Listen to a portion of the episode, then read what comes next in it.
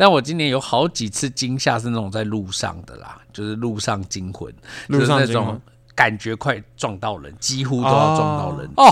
讲到这个，我就想到草屯呐、怎样？哦，草屯真的是很可怕哎、草我最近看到那个新闻，CNN 说台湾是什么行人的地狱什么之类的。哦，我就是想说，你在台北在那里行人的地狱，有来过草屯吗？三级炼狱好吗？大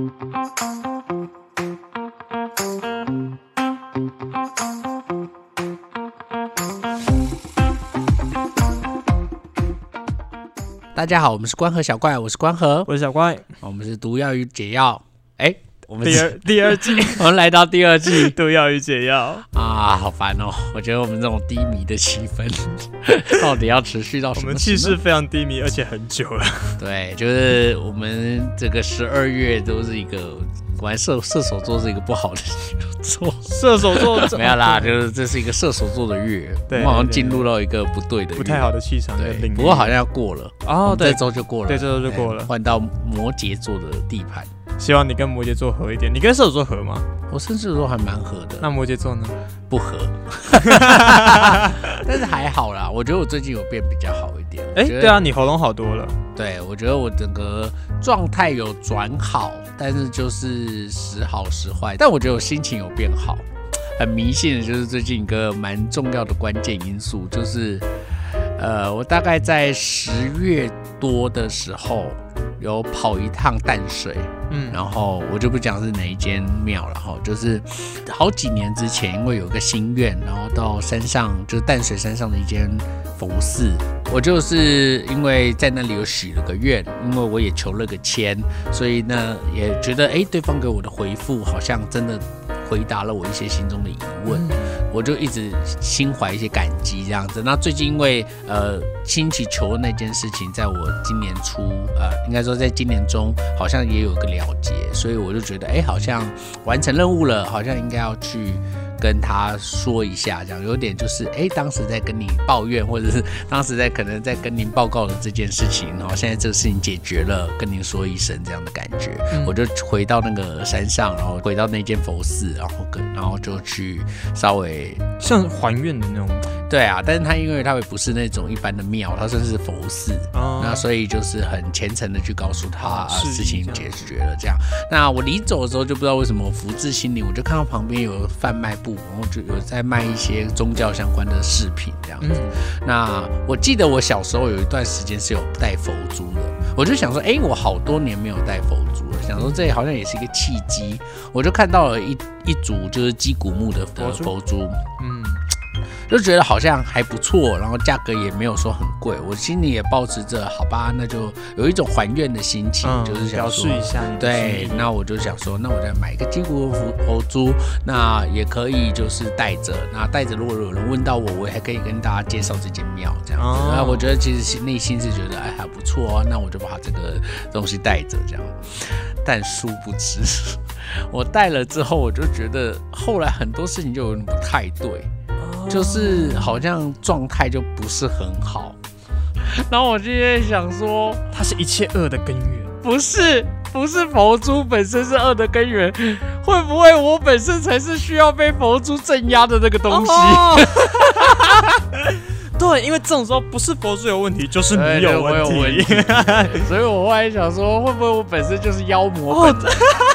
对，我就想说，邪灵，大概我就是一个邪灵附体。对，我就想说，我可能就是带着之后，就突然有一种好像没有办法使用我的法力原本的，对对对对对，你的术士被镇压了。对，完全被镇压。对我后来就是想说，好像不太对呢。这几个月下来，我觉得好多事情都蛮不顺利的。然后有些事情原本失去我的掌控的事情，然后但是他在别人的手里做这个事情，但这件事后来没做好。我以前如果遇到这种状况，我哦，应该会有一种戏的心态。对我应该会有一种嗯，那果然是这样吧？哦，看别人好戏的心态，对我可能心中甚至还会有一种快乐的感觉，舒畅。但现在我完全没办法有这种感觉，我不知道哎、我就失去，不知道为什么戴上那个佛珠之后，我就失去了这种快乐的感觉。哎、这样子讲真的哎、是那种邪灵附体对我应有的那种妖怪快乐，你知道，你原本的恶趣味，就是那个佛珠会时时的提醒我说，不行这样不能想。这样，对做人应该要厚道善。念。对，所以我整个就是快乐不起来我觉得很糟糕，这种情绪反应。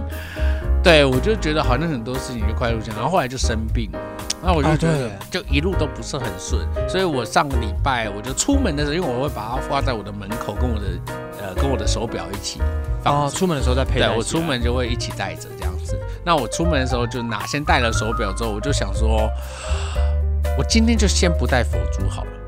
嗯，然后没想我那天出去，就觉得自己遇到好多好事，哦，真的吗？然后就觉得心情很好。那一天就突然不不知道为什么内心就是一股畅快，所以我回到家之后，我就想说。那就算了，因为佛珠先生，你就在角落好好的休息，好不好？就是把你供起来，对哇，就是好像懂了什么。嗯我因为一串佛珠认识了我自己，哦其实也是还不错啦，就是突然有一种。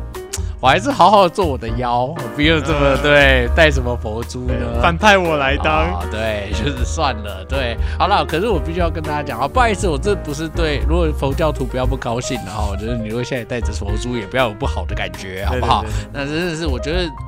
这种宗教信仰的东西就是这样嘛，就是它就是你一种心灵的抚慰。嗯，那有时候你就是有一种啊，我有被抚慰到，我就会觉得它啊，很会很依赖这样的东西，就像幸运链这样的东西。嗯对啊，就是我会很依赖。但如果我带着没有好的感觉，那其实它就是一种负面的感感受。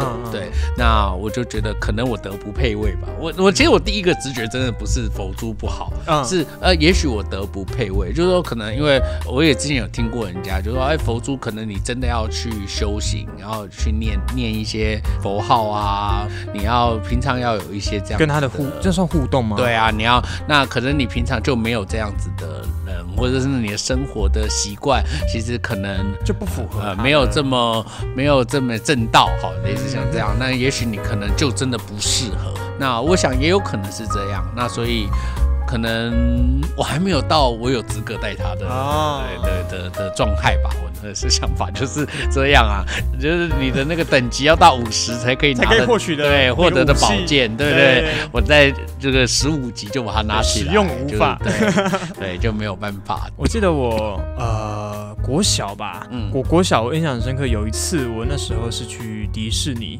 的鬼屋，诶，我之前好像在胆小的时候提过这个。迪士尼鬼屋。那在事后，其实呃，我回台湾之后，我连续也是好几天一直做噩梦，然后处状态很差。嗯然后你知道后来我是一个认识的老师，他帮我求了一个叫五色线的东西，我帮你有没有听过。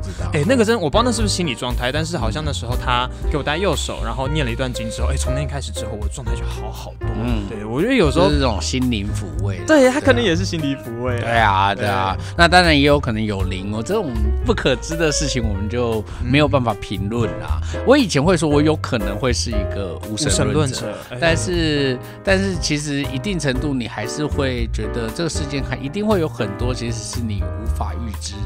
哎、对我想问，无神论者的定义是完全不相信这个世界上任何非自然的对超自然的东西，哦对，就是他不不相信神佛，不相信有所谓的 God 这种东西，哦对对，就是你原本觉得自己可能会是无神论者，有觉得有可能是，或者说很多的信仰。一定程度都是人为增加的啊，就是我觉得很多，因为包含很多教义，其实都是人为添加的讯息。嗯对我我我觉得，对宗教本身可能没什么太大问题，有时候可能都是一些信仰，就是人所加诸信仰的一些的的概念概念。所以其实我会觉得，有时候我们到底相信的是信仰本身，还是相信的是那些仪式或概念？哎对啊，所以我我我其实有时候，比如说我遇到很多宗教信仰者，你都会有一种他们太被那个仪式或教义所捆住了捆绑。对，那所以我觉得就跟那个所谓的。呃，宗教就是为了与人为善，或者是就是引导人向善这个事情，我觉得有时候会有一些偏离哈。对对对，好了，这个扯远了啦。反正我就是 因为最近我就是哎拿掉了那个那个佛珠之后，突然有一种豁然开朗的感觉。嗯，所以我就想说，哇，好神奇哦，到底是什么样的一个心理作用？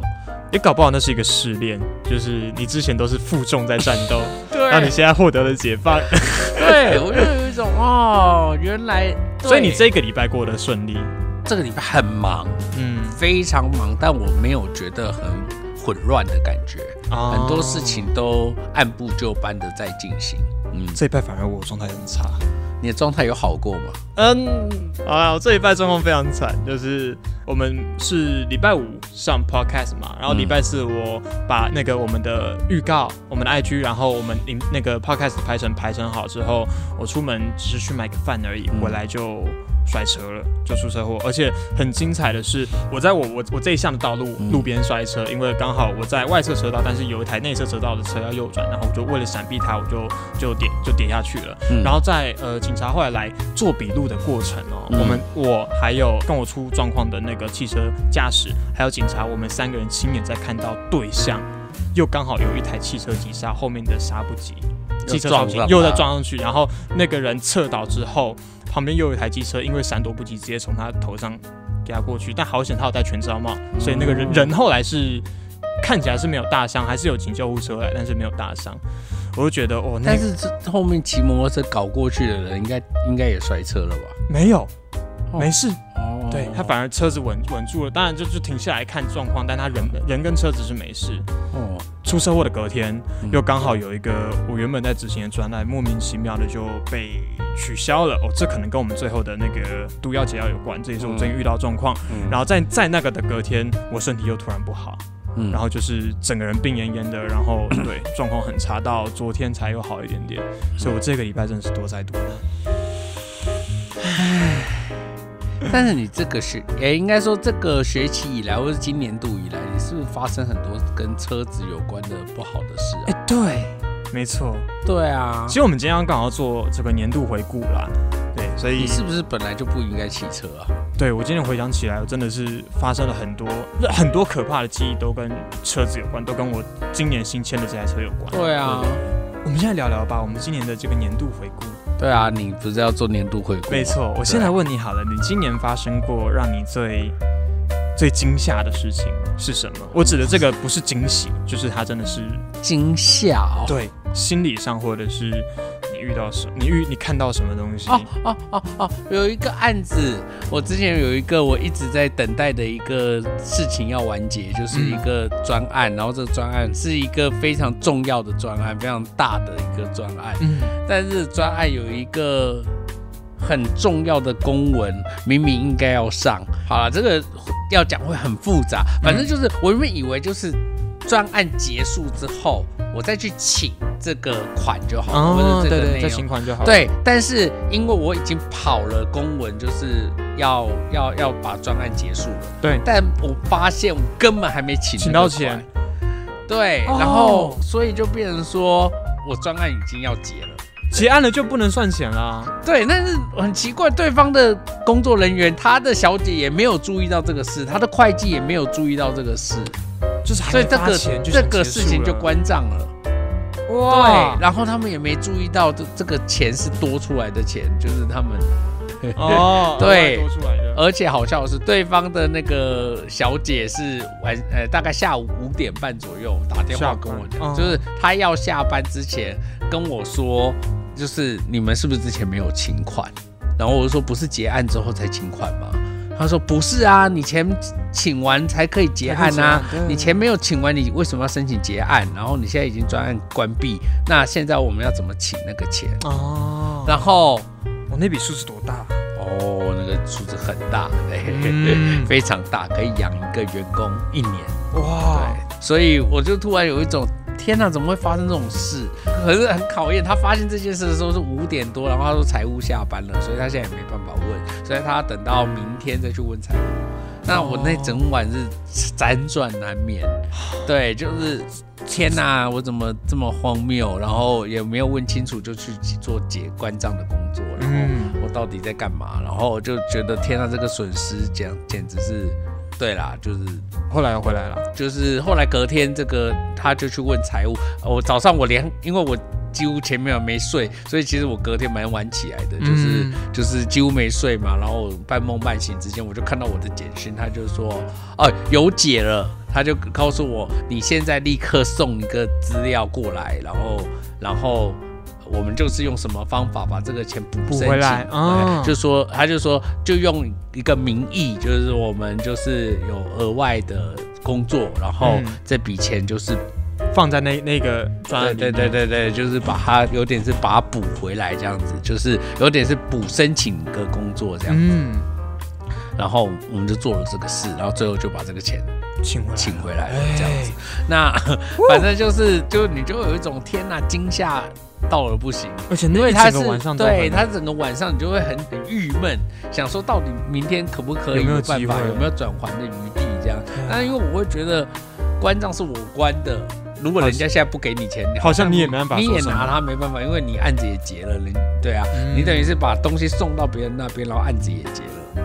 但忘自己忘记拿钱对啊，你自己好像忘了就把钱拿走了。哦，虽然我会觉得法理上他们确实也一定有疏失，就是他们在合约上就是要给我这么多钱，对但是要没没有然后哦我我也没有我也没有失误，那理论上也没有扣钱的理由。是是，是。那，所以有可能我还是要的回这笔钱，但可能就会变得很麻烦，嗯。甚至搞不好要搞到诉讼，哦，你就有一种要走法律程序，对你如果要诉？讼，那就会有一种那我根本就是划不来啊。嗯。但还好，后来对方是当然马上知道哦，少给你们这笔钱，然后不早说，然后他就想了一个办法，然后就想帮我把钱领出来，我就觉得啊、真是松一口气 哦，那真的欠好多人人人情哦。我未来如果自己要在做影片结案，我在请款这上面也是要走这么这种复杂程序也不一定啊，要看是什么样的公司。哦如果因为这是一个大公司，哦所以那个大公司他们有大公司的做法，嗯，对，所以我们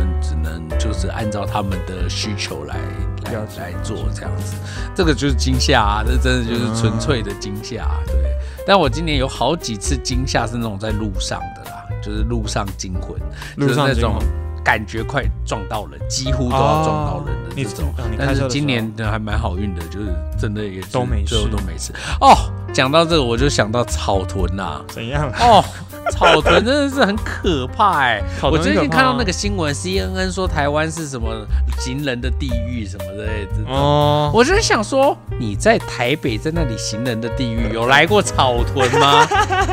三级炼狱好吗？哦，拜托，草屯那个摩托车从你的右侧，有没有摩你的车就这样开，对。它是从你的右侧直接拐到左侧，对，就是上个礼拜，就是在只走那个一条路，然后另外就是在丁字形路口，呃，是斜插过来，有一台哦。计程车，嗯也不知道在赶什么，他就是我在直行，他要斜插进来。但是我是直行车啊，理论上他应应该该要让你我过嘛，对对对但是他就是一步没有要停下来，哦他就一直直走。可是我是直行车，我头都已经快过了他的头了，所以理论上他就要让我过，啊但我从头到尾都没有感觉他要停下来，他就一直直走过来。啊，真的吐下去了吗？没有吧？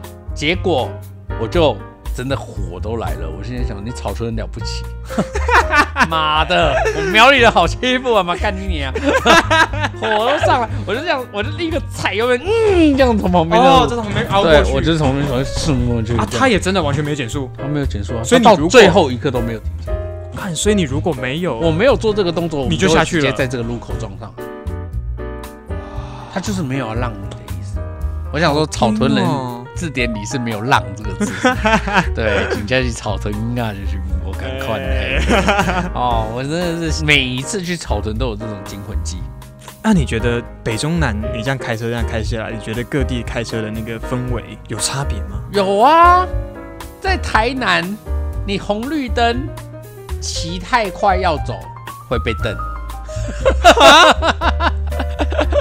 就是什么意思？在台南就是很奇怪，大家明明大太阳哦，嗯然后等红灯啊，都要那个红灯转成绿灯之后，大约一秒才会有人开始动。哈？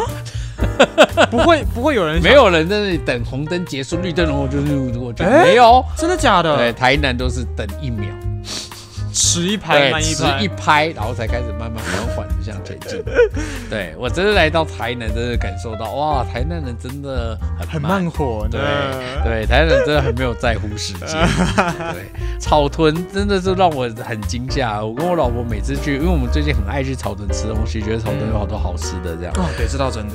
但是真的有一种哇，这个东西是好吃啦，对，但是那个人的性格。嗯，有一点点急躁啊对 觉得可能好像有一点没有这么好相处，嗯，对，但是好啦，这是偏见，偏见啊，刻板印象，刻板印象。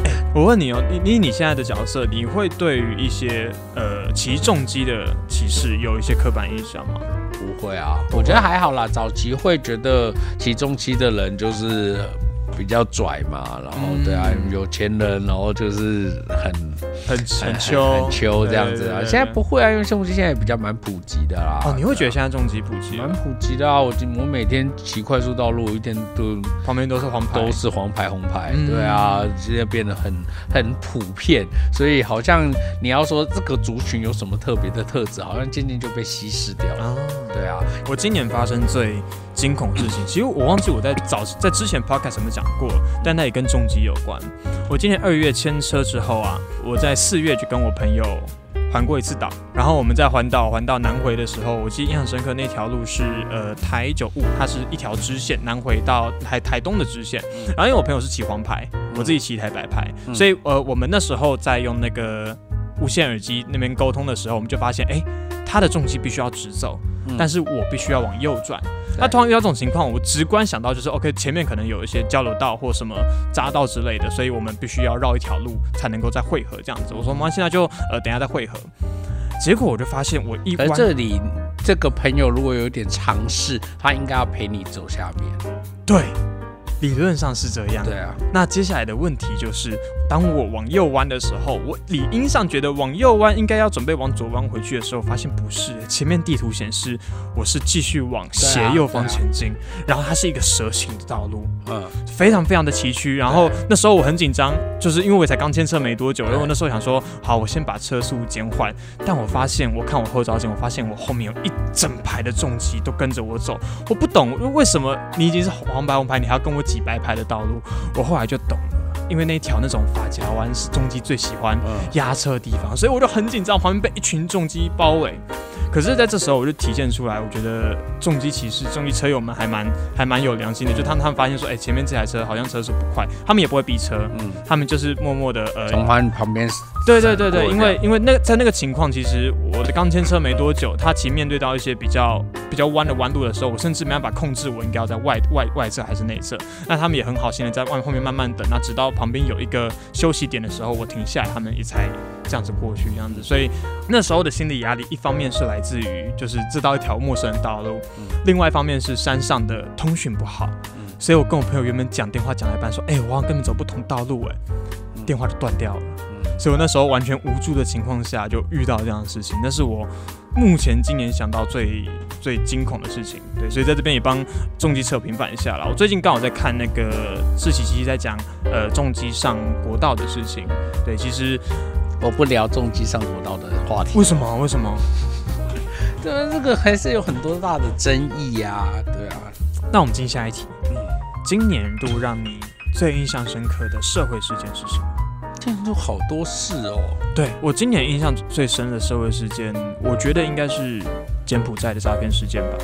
哦，对，我觉得那个节骨眼刚好是那后来好像也不了了之，对不对？对。如果就救援现况，目前好像也没有最新的资讯大。家终于醒了吧？嗯，唉，但是但是到后来好像还有另外一起事件，也是不久前一个月前而已，发生在淡水，好像也有一个集体的暴力绑架案。对对对对，然后我不知道你你怎么看这件事情的？这应该问你们年轻人啦，因为受害的都是你们年轻人啊。嗯，就是为什么会有人听到什么高薪，然后他们就去了？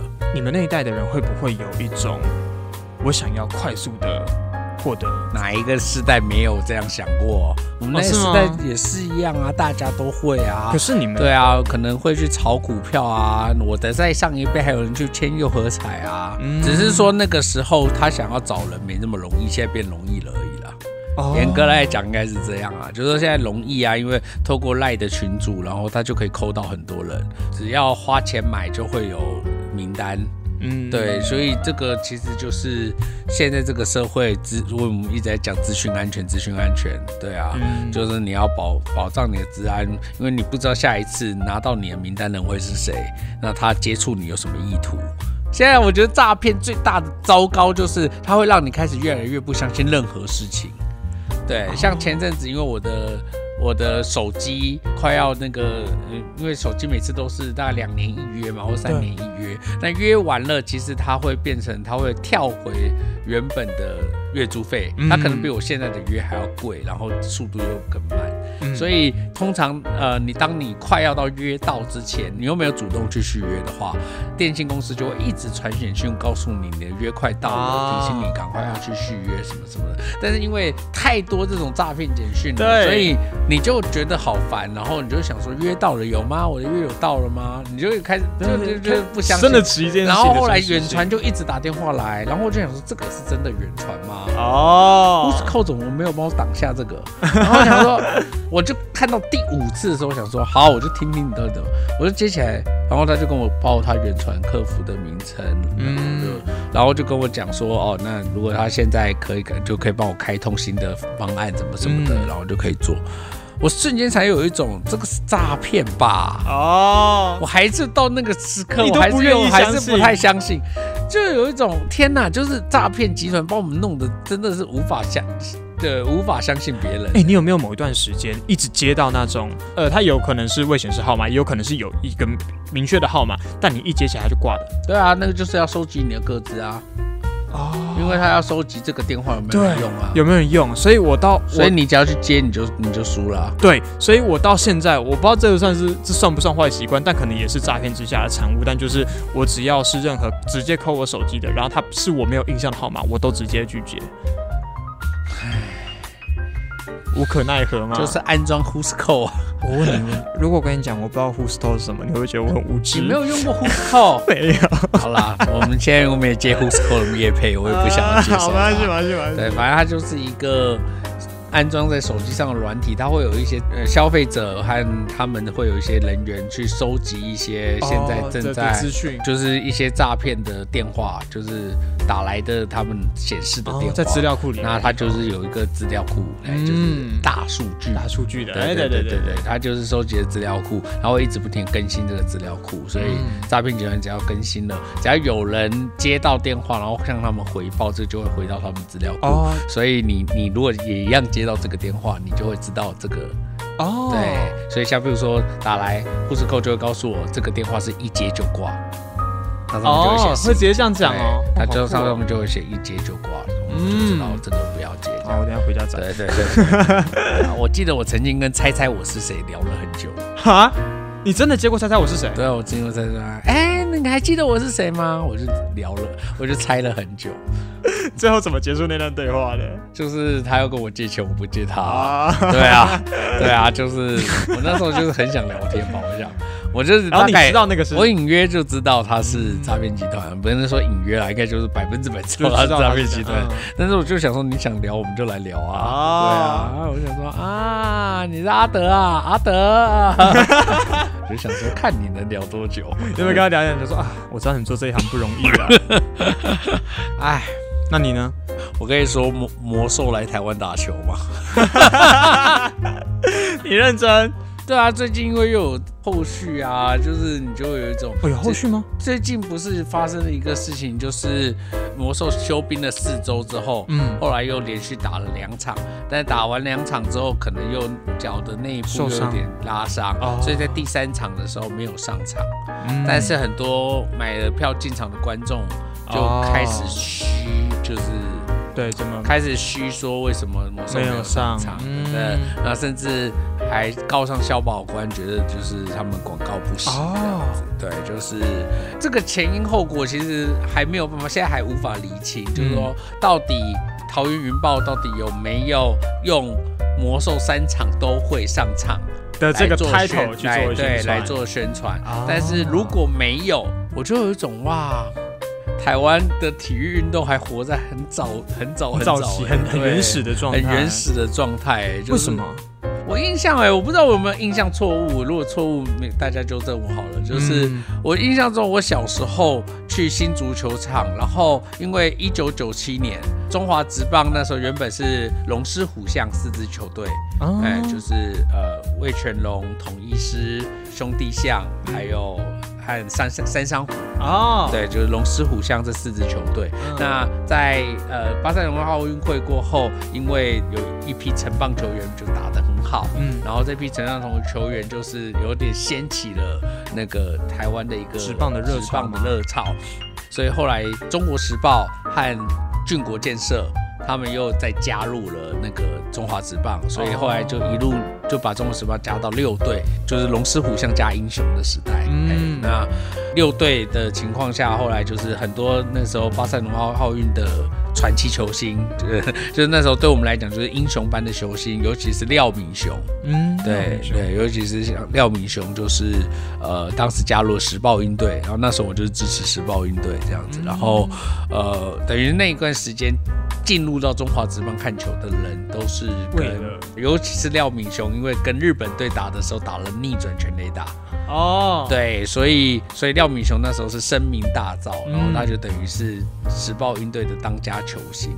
我印象很深刻，如如果我没记错，应该就是九七年还是九六年那一年，然后我去新足球场，我记得我还买了黄牛票，一张票原本大概两百块吧，我记得当时我还花了七百块钱买那张。这么难买那时候，哎，然后我印象很深刻，就是大家都是进去看廖敏雄的，嗯，真的进去之后，那一天不知道为什么廖明雄就是没有上场，然后可能是手受伤，因为那时候因为也没有什么新闻可以查他那时候啊对为什么，也没有什么官网会立刻但宣布。就是没上场，但他就是没有上场，然后我就听到那个球迷就是从头到尾就是一直在鼓噪说廖明雄上场，哦，然后一直到最后到九局上半吧，廖敏雄才终于真正上来代打，嗯。就那次代打他也三振出局，啊，对，可能就是身体不舒服或者什么才没上场。对对，对但是对发现情况不对，好像不得不不得不来露个脸露个脸这样子，嗯最后也三振出局，那场球赛也输掉了。对，所以我就有一种哇既视感哎，有一种哇，二零二二年的年底，我们还看到一个一九九七年的戏嘛。那当然我，我的我必须要讲哦，因为我没有去搞懂来龙去脉，就是说，如果云豹队是以这三场，他们保证这三场都会有魔兽登，场，对，那就的确会有这样子，那确实会有这种争议。那后来有四个球迷跑去跟消保官控告，嗯然后消保官也认为应该要查，就是希望呃球迷如果能够举出云豹队确实有做了这样子的承诺，就是魔兽三场都会登场的承诺，嗯那可能云豹队确实是在公关行销上他们有违背广告法的嫌疑。嗯对但是如果没有，那讲实在话，他就是看板球星，你不能说那个票上印了魔兽的画面。嗯对他他这样一定会就登上上，，对啊，对啊那我今天可以说，我今天去买统一狮的球票，上面印了潘武雄，潘武雄今天没上场就要生气。啊，对啊，就不合理嘛。嗯所以，对啊，而且前两场他有上，这一场没上，一定有理由，对对对对一定有那个理由的存在。那只能说。呃，云豹队没有第一时间出来止血，或者第一时间来，那当然公关可能也有点问题啦。是对，就是你可能一开始就可能跟大家说明到底出了什么状况。嗯，这样听起来，今年发生的事情跟你当年的时候那个职棒的问题，你会不会觉得这几年因为呃媒体的关系，导致很多资讯必须变得透明？不能不透明啊，嗯。被迫要透明啊，因为现在你你自己不讲，会有很多人跟你讲啊，会有很多人帮你发布这些消息啊。嗯。对，啊，所以你你被迫要跟大家宣布这个事，是嗯，对，所以那但透明之后就会有很多的操作就无法做了嘛，操作就无法做。对啊，很多只能说利大于弊啦，呃，更透明化，大家可能呃更有保障，你、嗯。对，那可是更透明化，就是象征着呃，可能很多机密操作是无法进行的，所以可能导致原本可能可成型的东西后来不可成型，哦，对不对？像比如说那个 C 罗，原本他们在跟哦，你肯定没有看，对他跟他原东家拆伙之后，他原本是有可能会加入，呃，用一个天价合约加入阿拉伯的一个球团，嗯然后这个球团用天价要让他要把呃，要要把它要把他找挖进去当看板嗯球星这样子，但是这各个消息莫名其妙就提早曝光。啊，那提早曝光之后，C 罗的顾虑就是因为二零三零年西班牙和葡萄牙合作，一起争取那个世足的主办权。嗯嗯。然后阿拉伯、埃及和希腊这三国要共同争取合办嗯。合办世界杯足球赛，那等于他们会是竞争对手。嗯。那如果西西罗在这个时候加入阿拉伯的球团，嗯。等于是他变成阿拉伯世界的一个看板球星，哦。变成一个阿拉伯世界要争取这个世足资格的的一个一个招牌筹码，对、嗯。对，那可能会惹火原本他葡萄牙的球迷。对，所以这个事情因为提早曝光了，所以 C 罗马上就出来说这个无稽之谈，他是不会去的。这样，你就有一种，嗯，有没有想溜的也都溜对掉了你原本可能默默的要去，或者默默等到事成谈成了再去，可能这个事情就不会被渲染。对，那这个事情一旦，对啊，但是在当今的环境，讲实在话，实在是太难被太难，对，太难。你只要有跟谁有接触，然后就会有秘密消息出来，嗯秘密消息出来就挡不住，然后说就呃，你就得要赶快说这个是没有对，赶快出面解释。对啊对，那这个就有好有坏啦。我觉得很多事情就是这样。我觉得这个椅子实在太吵，要换一把吗？不用，那讲到世足，你有压世足吗？没有。你没有压世足，对啊，那你有在看。我有在看哎、，我我一直觉得我的，我觉得我跟我身边的同温层都处在一个很矛盾的状态。其实我在我小时候，国小的时候，我其实是很喜欢踢足球的，甚至要说，我觉得，呃，纵观所有球类啊，其实我平常不打棒球，我甚至不太打篮球，但我从小就很爱踢足球。嗯，因为矮吧。哎、足球也是很吃身高哎的呦啊。那个梅西小时候是侏儒，哎，因为我之前有讲过，其实我小时候，呃，我国小国中的人际关系不是很好，然后那时候我自己很爱踢足球，而且我被大家嘲笑的一个点是我那时候爱看一部动画叫做《闪电十一人》，我不知道你有没有看过，但反正就是一个呃少年热血向的那个动画。然后不知道，我身边的同学就变成一个风气是踢足球的人是很奇怪的人，是异类。所以当我今天看完世足，我隔天到班上，其实没有人在意这件事情。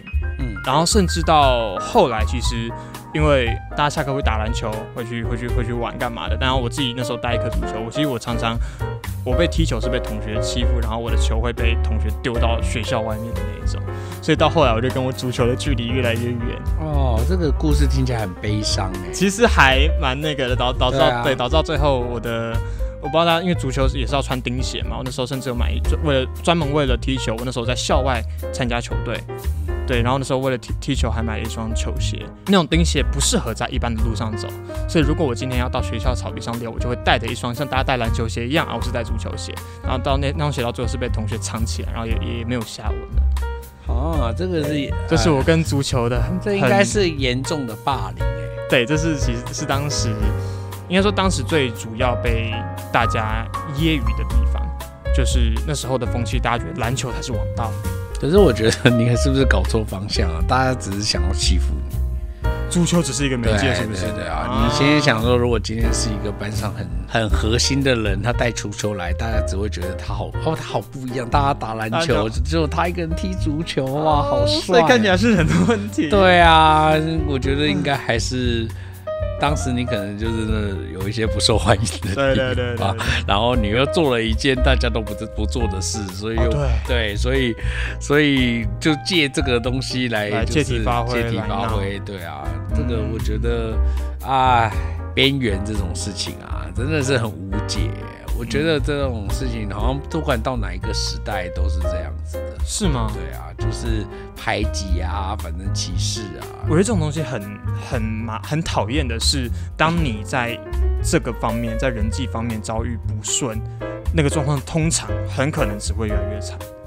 就是当你发现，哎、你原本的社交的习惯好像不被大众接受的时候，大家给你否定，你就会更不敢去 push 自己，往外往外推推自己这样子。所以，其实我啊，我觉得我现在的人际关系是比以前好很多。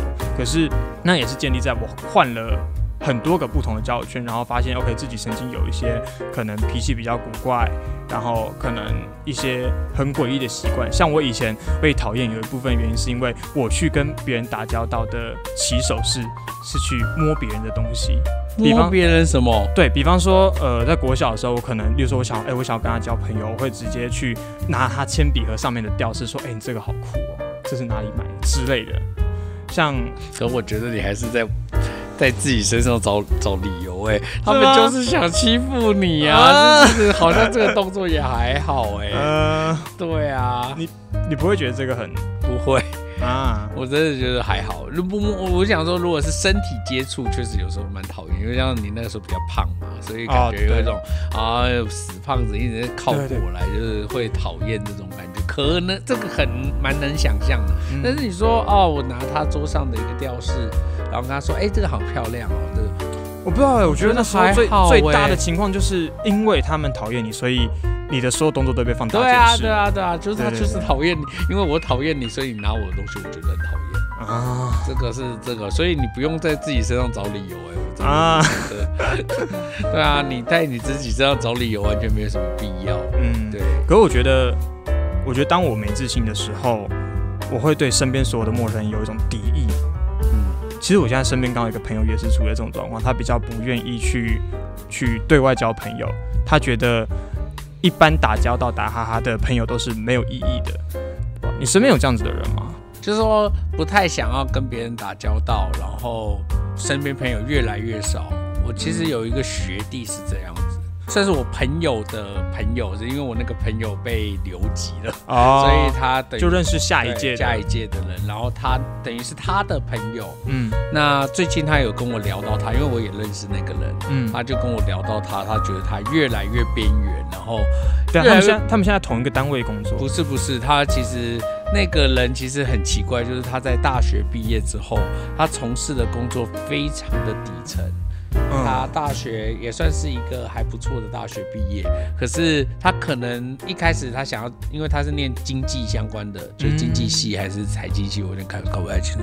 那他一开始就是想要找银行的工作，但是一直碰壁。哦但是碰壁有可能一个理由是他的外貌确实不佳，就是比较胖，但是又有点秃头。很年轻的时候就看起来就秃头了，然后最后他只好进了一家大卖场，嗯然后就是一个切猪肉的人员，哦。就是在那边负责后面负责对负责在那个大卖场现切猪肉，嗯。对，那那个做做这个切肉的工作。他这个人个性怎么样？就我这个朋友讲，就是说他姐本身也没什么朋友，不太爱交际，嗯。所以他也就是他呢，他和另外一个朋友是算是几他比较核心身边的对这个人，对我那朋友有时候也会觉得，因为觉得你没什么朋友，所以他就会特别约他，哦。对，想说要约他出来，但是他就会爱爱约不约这样子，然后好不容易啊约出来了，然后就哦是、，这样对方有时候不就是他是就是可能要回不回应，要回不回应，然后回啊回了之后，我那朋友就也是想说，哎，问他最近过得好不好啊？嗯大家互相呃互相聊一下了解一下嘛，对，就是毕竟朋友一场，了解你的近况这样子，嗯然后聊天。但是整整场哦，他说整个吃饭的过程之中，他就顾吃的，然后一边玩他的手机，也都没有要跟他聊天，啊然后他就觉得嗯，他们两个人这样约，然后都不讲话，，对，他就不跟他不太讲话这样子，然后反正就是继续划他的手机，然后吃他的饭这样。然后我那个朋友也就是有点自讨没趣，因为问他一个问题，他可能也是简答题，然后嗯，就是一个是回个句号这样，嗯然后就继续划他的手机。然后临走之前。我那个朋友他就说，他听到一句话，真的是一秒激怒他。他就说，今天出来跟你一起吃饭，就是想说看看你还活着吗啦。哦，还想是什么？这到底什么意思？对，你在讲什么？对，超级没礼貌，对，然后这个有两种可能，要么就是他真的是很傻小、很没有礼貌，不然就是他们原本的讲话模式有可能是这个风格啦。就是他们可能原本就是干来干去，这个没有什么。对。可是可可是我觉得人长大了吼，见面次数也没几次，嗯，对啊，已经不是我们一天到晚骂挤在一起，然后可以干来干去的。哦，已经不是那个对啊，如果你连这种状态都无法分清，讲实在话，那你也蛮没礼貌。蛮没有世没蛮没见过世面的，哦。就是对啊，你应该要分得清啊，我跟你关系还紧密的时候，我们可以我们是这样子，对对对，然后我们现在一年没见。你还是用这然后这样爱，你还是讲这种话，而且你其实人家跟你约碰面，然后吃饭嗯讲话，你甚至没有正眼看人家一直在划手机，哦，对对，他前面的态度是对啊，基本上这个就已经有一点奇怪了。但有我后来跟我那个朋友分析是说，这会不会是一种自卑感的问题呀、怎么说？我上个礼拜不是有聊到吗？我们那个世代的人常常就是走两个极端，要不就是巨大的成功，不然就是对，要不就是极度平庸，要不就巨大的成功。那我那个朋友不算是巨大的成功，但他就是开一间公司，然后嗯。那个公司其实也不是很赚钱，但是就是有两两三个员工，然后稳定的收入，对稳定稳定的收入，让他可以基本上不用自己工作，啊，交给下面的人他那些员工，他那些员工会会 handle 好所有的事情，而且他很惬意，他的状态就是生活过得很自在这样子，所以相较之下，我那个到现，哎，他是到现在还在那个卖场工作，对他到今天都还在那个卖场工作，而且甚至都还没有离开那个切猪肉的工作。哦，真的假的？，对啊，所以我上次在讲嘛，你要躺就躺的，嗯你躺你要躺，你就要躺甘愿服。嗯，对，那你如果会觉得有一天看到别人好像在别的位置上，你你会不会因此而起心动念，觉得好像自己低人一等？如果你会这样，那我会建议你还是别躺了吧。嗯，对，赶快醒醒吧。对哎，对，讲到躺货卷，这其实跟我们今天的那个毒药解药有关，但我不知道我那个心态是不是跟这个有关啦。可能嗯，但我现在想起来好像有点关联性的。我想问你，因为我最近的一个状态，就是到目前为止，我一直都是一个我宁愿做牛后，也不要做鸡手。嗯呃，这我们之前好像聊过嘛，就是对我来讲，我觉得变强最快的方法就是让你自己是那个团队里面最弱的那一个，这样你可以吸取到经验就是会会多很多。但我最近看到一部呃 Netflix 的纪录片，在拍一个路边摊的师傅，他开头就是一句话说：“我宁可做鸡手，也不要做牛后；嗯我宁可自己开一间小餐馆当自己的老板，我也不要当别人的棋子。”这样子，嗯这给我一个还蛮不一样的世界观。嗯就是我突然意识到，其实就算你的世界观没有别人大，但是你在你自己的圈子里面过得很开心，那好像也没有什么不好。这种话其实都是两面刃啊，就是它有对的地方，有不对的地方啊。哦，是哦，对啊，要看你怎么用。嗯，对啊，就是我觉得你要尽量避免这种把一种话，然后就当成真理看待的一个这样的一个。习惯哈。，对对啊，因为这个话真的很很容易造成一些误解。嗯，嗯对，这种这种名人，名人的 对这种名人的经验，对金金玉良言，嗯比如 说你永远都在你成功的半路上这种。啊，对，就是这种话，就是说了也等于没说。但他时不时会给你一种对对，你会有一种能量，会觉得对我现在就在成功的路上。嗯，对，我们关河小怪就快要红了，现在在半路上了，就是这种。对对对对，啊，就是这种，就是说了等于这也是一种信仰吧？对信仰，对，就是信仰。嗯对啊，就是让这种话，就是啊，对你要啊，注意你身边的贵人，总会有人把拉你拉你一把哎对就是讲了贵在哪里。嗯，但是在对的时机，也许它就会变成一种当头助力棒喝。譬如说，可能你突然呃原本就觉得那个人好烦，可是你看到这个这篇的时候，你会突然有一种，也许他这样跟我讲，应该也是为了我好，他就帮助了你，对，在对的时间出来的时候，，对，他就帮助了。有他的意义在了。对对对对对。嗯。对。然后那可是反过来讲，就是说，比如说这个话，如果极端的说法就是。呃就是呃总是会有贵人帮助你。嗯。如果你因为这句话而觉得好像所有人的意见你都必须要参考，嗯，那就会变成很负面。过度在意别人对对，就会变成过度在意周围能够给你视见线啊什么对的，对对对，所以我跟你讲，这种金玉良言都要看适对适可而的止，对对对对对，对，要试试着去稍微确认一下这个跟你自己到底有没有一定的，对，到底有没有价值，对你到底有没有价值，到底是不受呃在你家受不受用？对啊，像你刚才说，当鸡手也可以，当牛后也可以啊，这是本来就没有是非对错的问题啊。对，可是应该反过来问你，当了这么多年牛后，你到底真的有得到什么？我也承认，就是我曾经有一些呃工作经验，或者是我除了在学业以外有其他的工作经验，也确实的让我在学校内的课业里面可以站到一个比较领导的位置。嗯，对，这个是真的。可是讲回我的烦恼，我觉得我现在就是处在很多个矛盾的心理，不管是要糖还是要卷，或者是要当鸡手还是当牛后，那还有包含是我最近才意识到，哎，其实我也快毕业了，大概快毕业了，然后。我也常跟别人正常一点，这个年纪已经要毕业了。对，因为我还休学一点，理论上我这年纪是已经要毕业的年纪。然后我现在竟然也还处在一个，就是其实我对未来的工作没有任没有特别的想法。现在影像可能是我的专长，可是但你为什么不承认你就是个废物？你如果承认你就是废物，是不是会让自己心情好很多？会豁达挺多。对。可是我在这 没有办法承认自己是对我没有办法承认我是废物，因为我觉得我做他妈超多事情的。对，所以我身边的同学看我是觉得，哎，可能我多了一份专业，所以他们会常会在那边笑说啊，反正你毕业工作也稳了，你不可能没工作。可是我是打从心底里有一种，真的吗？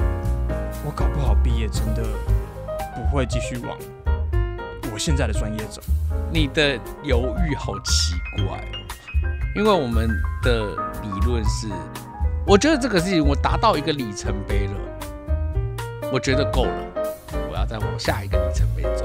对我这个事情，我觉得我已经做好了，我觉得大概就是这样，我学习大概到了这样，我决定不要，然后我决定对，我觉得我我要再尝试新的东西。很多人是这样，然后他尝试一轮之后，他会变成一个很整合性的人才。对，他会变得很全才，他会变得很很聪明。我身边很多这样子的人。那你身边的人反而不会在一些觉得不顺利的时候就就撤退，反而会是在一个完成到一个一定的水准之后才会。可能那些看到不顺利就撤退的人，我没有把他觉得是我的朋友吧。哦，哦，对啊，讲真的哎，遇到不顺利就撤退，你人生会撤退无数次。所以我原本的问题是，我想要请你给现在的唯品解药。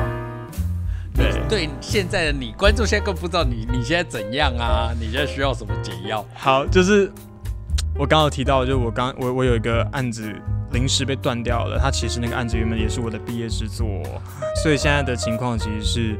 呃，我对于我毕业制作，其实现在处在一个完全没有头绪的状态。然后，因为这个这个案子原本要让你当成毕业制作来进行，对。然后我我也理所当然的就是，OK，我们现在已经进行到一半了，那剩下一半我们就是在毕业。制作的那个档期把它完成，这样子，我觉得这这个也听起来很合理，所以我就刚好卡在一个我们其实呃现在的这个节骨眼是已经要确认好你的主题，然后要找对应的呃指导老师等等的问题了，然后才突然说不做。嗯，其实，在接到呃临时被打掉的那个当下，是我们的中间的联系人突然跟我讲的，然后我当下其实是受很多打击，然后情绪也挺失控的，因为这一方面是我刚刚讲的，我们我们对于未来突然没有头绪了。然后再来是我过去做的东西，其实是被就是完全是被否定的。OK，在执行的过程，因为这也是我第一次就是以导演的身份带去一组拍片，然后我知道我可能在一些镜头连续性上面的问题很多都没有处理很好，那包含脚本还有一些疏漏，因为资方的一些时程问题导致我们必须要提早执行这个案子，所以我们中间过程非常非常仓促，我们就是给对方看哦，他一说 OK 没意见，我们就赶快执行下一步了。但是到喊卡的前一天。中间的联系人还还跟我说，哎，其实你们东西也做的还不错，你们的画面至少也都是拍的是漂亮的，都没有问题。结果到隔天一瞬间就是说不拍就不拍，所以其他给我很还还蛮多的否定，然后导致我现在呃录影的当下我是非常混乱的，所以对我想问问你的意见。我觉得解药只有一种，就是工作啊，嗯，就是做。你一次失败不算什么，真的，嗯，人都会失败很多次的，有什么？找东西来做，找一个比赛来比，想办法得个奖，你的信心就会回来了。嗯，不要自怨自哀，他否定你又怎么样？对，反正就是去找那个东西来做做内容，然后证明自己其实还是有创意的。就我认识你这几年来，确实你确实有这样子的问题嘛，就是你一旦被击倒了，好像事情就不会有后续对，然后我就不知道你为什么要一直退缩。真的要这样击倒，我不是说我在做 NGO 的第一年，我就因为标案没有标成功，让公司损失五百万以上。啊，对啊，这个要讲这种失败，我我也很多啊。可是我后来还是在那个 NGO 待了三年多。嗯，这种事情就是这样嘛，就是你在那失败，但是这不代表，比如说我在我在这个标案失败，这不代表我就是我我不适合或者我不配做 NGO 嘛，嗯就我我不配做这样的一个行政专员啊，我连标案都无法处理好，我为什么可以可以做行政专员？没有嘛，那就是失败那么一次嘛。然后就是不要让这个事情再发生，反正之后在标案的时候小心一点。那下次标到案了，你就可以证实，对我还是有能力标到案的。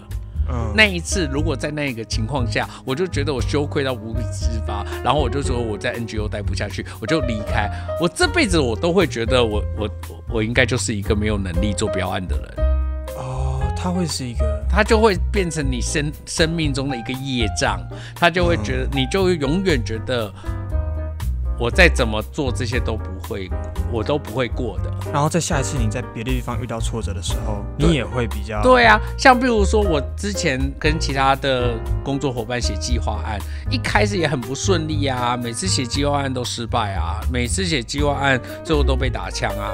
后来是就反正就是一直写啊，你总是会轮到你标到嘛，你一旦你标到了，你就会认可自己是可以标到案的，对。哦，对，我是可以标到案的，我的内容没有很差，还是可以的，所以我才我会觉得说，你现在太拖，几个小小挫折在那里自怨自哀，有事吗？对啊，我真的是觉得完全是不对的。像比如说，好，你之前在那个网红那边做几个月失败，他其实就种下了一个，你可能觉得我自己以后可能没办法在新媒体业工作。呃，对，对啊，你可能就种下一个，我可能就没有办法在知名网红身边工作，你就给自己这样子的一个魔咒在啊。然后这一次拍纪录片好像拍的不顺利，你就会觉得自己不适合纪录片，你你你没有办法拍纪录片。你那个剧情片你拍不是很顺利，这个宣传的宣传影片你拍不顺利，你就又觉得自己可能不太适合拍宣传影片。那请问你还能做什么？可是这种事情是见微知著，就是你在这种事情一再的退缩，其实不是只是传播这个行业或这个工作这样，嗯，你其他事情也是一样的，不会转行就比较好。哦，你转行怎么有可能会比较好呢？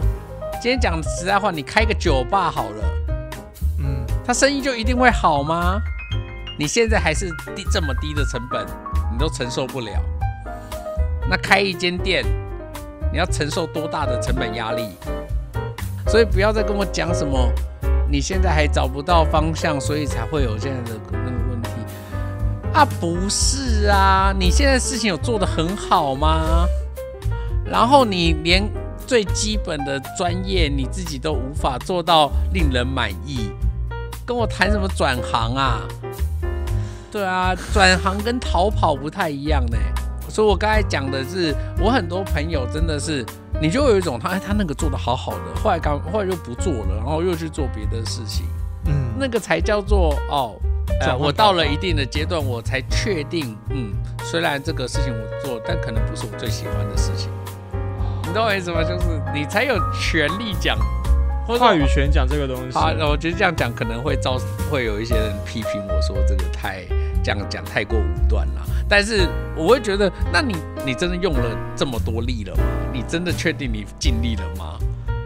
对啊，嗯如果没有真的尽力，你如何确定这个就是你不要的东西？哦对，所以我我就会很怀疑说，你现在做的很多的选择，到底是不是真的 还是只是在逃避？对，就是真的你不要，还是只是要逃避？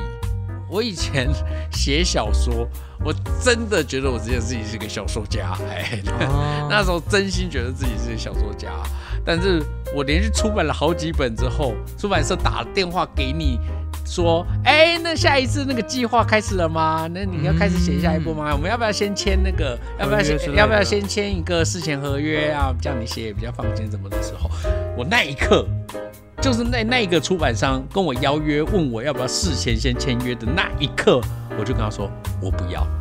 哦，你是在那个时间点拒绝人家的？对，我在那一刻觉得，哦，不行，因为。